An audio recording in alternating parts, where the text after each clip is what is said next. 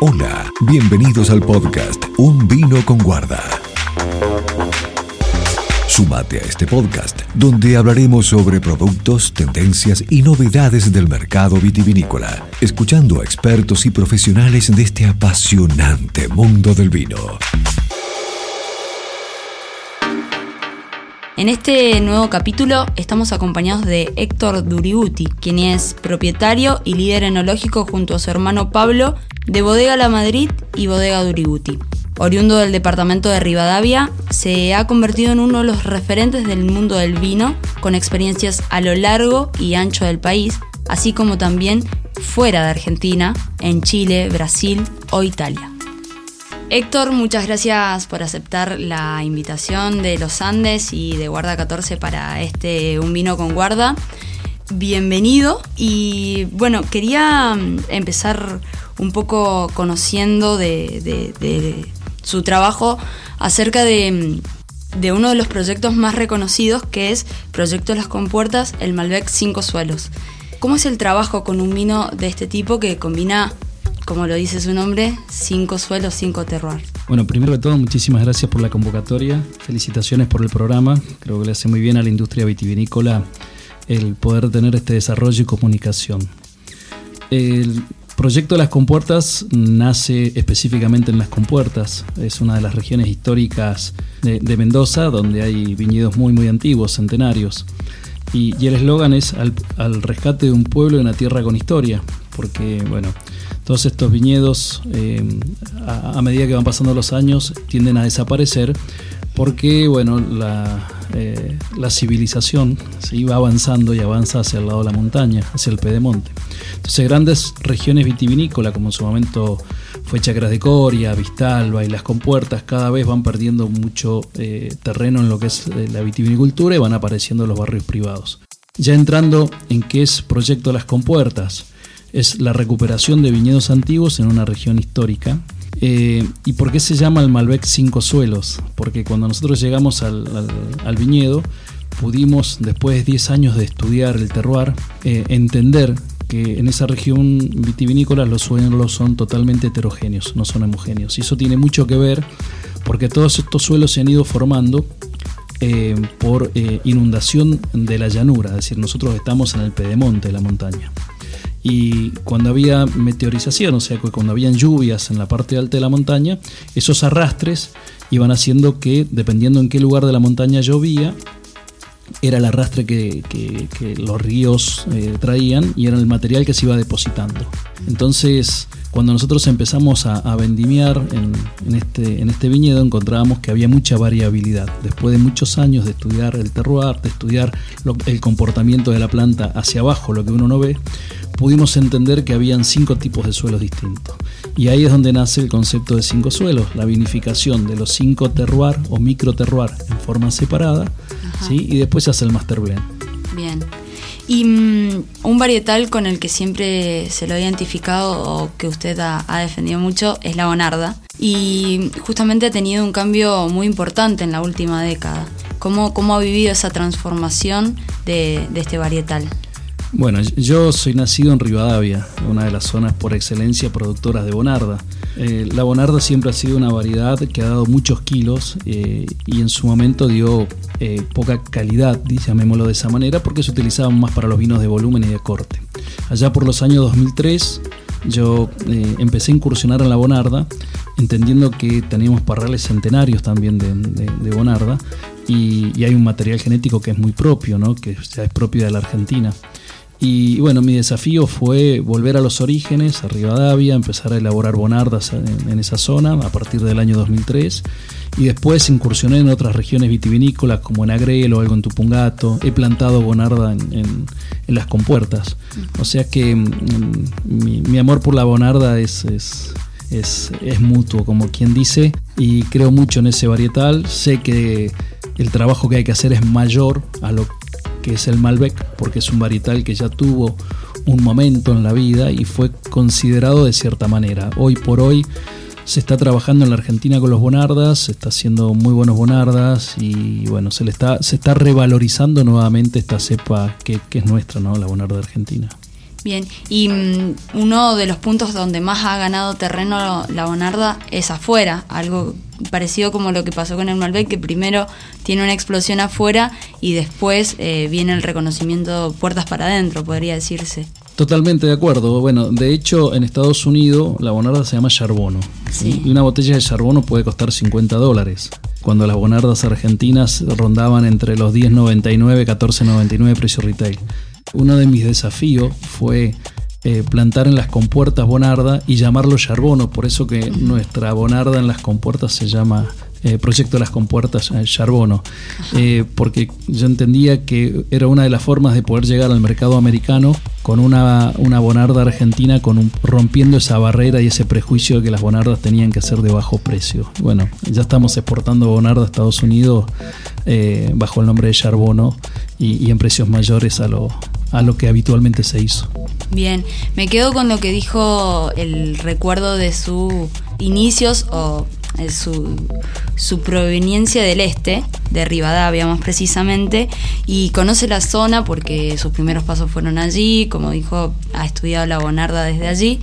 Em, y mm, algo que, queríamos saber es eh, cómo se hace para que una zona como el este, que por ahí está desprestigiada, por decirlo de alguna manera, deje de verse así o deje de verse desde el lado más productivo y se, mm, se ponga en valor lo cualitativo que puede dar el este.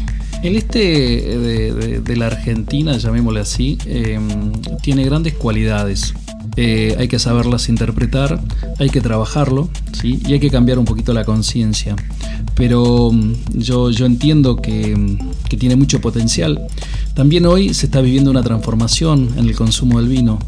Eh, se está viviendo una transformación en, en, la forma de elaborar vinos y de comunicarlos. Y eso a una zona como la zona este le está haciendo muy bien. Y no nos olvidemos que gran parte de los inmigrantes iban llegando a Mendoza, iban eh, bajando en los trenes, en las distintas eh, estaciones de tren, y, Rivadavia tenía, ¿sí? San Martín también, entonces la llegada de los inmigrantes hizo que se trajera mucho material genético de, Italia, en este caso, porque Mendoza tiene una gran población de italianos, y, todos esos eh, varietales hoy se, están volviendo a, recuperar, caso Sangiovese, Nebbiolo, eh, Cordisco, que es el Montepulciano, y infinidad de varietales más. Entonces, creo que hay una nueva, hay una nueva etapa para el este de Mendoza pero bueno, eh, tenemos que trabajar a conciencia, hay que trabajar en, buscando la calidad, eh, en la comunicación y, mucho en la imagen de, la zona, que soy un convencido que, el potencial está. Bien. Y mm, no solo ha trabajado en Mendoza, su experiencia lo ha llevado a hacer vendimias fuera de la provincia, incluso fuera del país, en Chile, Brasil, Italia. ¿Cuáles son aquellos lugares donde ve más potencial de crecimiento fuera de Mendoza en Argentina? Eh, pues, bueno, eh, el mundo eh, tiene ciertas características y uno tiene que entender que cada país tiene su idiosincrasia, su forma de, hacer vinos y de comunicarlos. yo hoy por hoy estoy viendo en España, en un lugar al norte de España, pegado a Portugal, que es la zona de Galicia, donde hoy en día se está produciendo vinos de muy muy alta calidad, em, blancos sobre todo, y con mucha influencia marítima. Y esa, hoy, hoy está muy de moda el tema de los vinos que son fácilmente bebibles, donde hay una buena acidez, una baja concentración de alcohol. Y esa es una región que da estas características. De hecho, nosotros hemos eh, comprado un pequeño viñedito, tenemos una bodega y estamos haciendo blancos gallegos creo que es la nueva España, si lo miramos como una, como una novedad. Bien, ¿y dentro de Argentina? Bueno, eh, Argentina eh, tiene, tiene un gran desarrollo con la industria vitivinícola. Hoy, se planta en, varios lugares, en provincia de Buenos Aires, por ejemplo, se está plantando, ya, ya, hubo desarrollo en el sur, hay desarrollo en Jujuy. Hace poco tuve la oportunidad de estar en, la quebrada de Mahuaca, donde tenemos los viñedos más altos de América. O sea que eh, yo creo que eh, Argentina tiene mucho potencial eh, en, lo que es la vid a nivel del este al oeste y del norte al sur. Hay que saber interpretar qué varietal va en cada una de las regiones. Bien, y mm, ya no le robamos mucho más tiempo, pero queremos un poco de anécdotas. Eh, uno de los vinos que hace es el de Fabricio Berto. Y queríamos conocer un poco cómo nace esa amistad y de qué van estos vinos. A Fabri lo conozco ya hace 10 años. Eh, cuando yo estudiaba enología tenía un, compañero mío en, en la facultad, Juan Longo, que es catamarqueño. Y estas cosas de la vida, nosotros estudiamos juntos en Mendoza, nos hicimos muy amigos con Juan y cuando él se vuelve a Catamarca un día me invita a su bodega a, probar vinos y también porque eh, había una comida con, periodistas internacionales. Entonces, nada, cuando llego a la bodega veo una camiseta de Fabricio Berto, ¿sí? de, de la selección argentina de los San Antonio Spurs. Entonces le pregunto de por qué la camiseta. Me dijo, es socio mío, me compró parte de, mi bodega. Entonces le dije, yo lo quiero conocer, yo soy fanático de Berto. Y bueno, estas cosas de la vida, pasó el tiempo y me dice un día, Fabricio va a Mendoza necesita un lugar donde quedarse, que quiere estar tranquilo, alejado un poco del ruido de la ciudad. Entonces le digo, decirle que me llame. Me llamó y se terminó quedando en la bodega nuestra con nosotros. Y ahí nos hicimos amigos.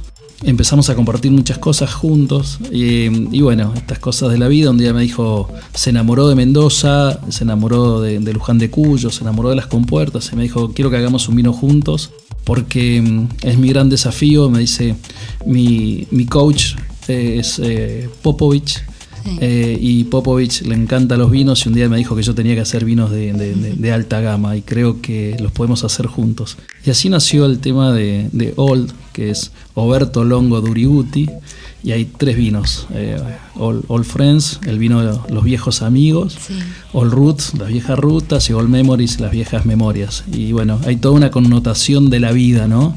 Los amigos que se conocen, transcurren la vida juntos.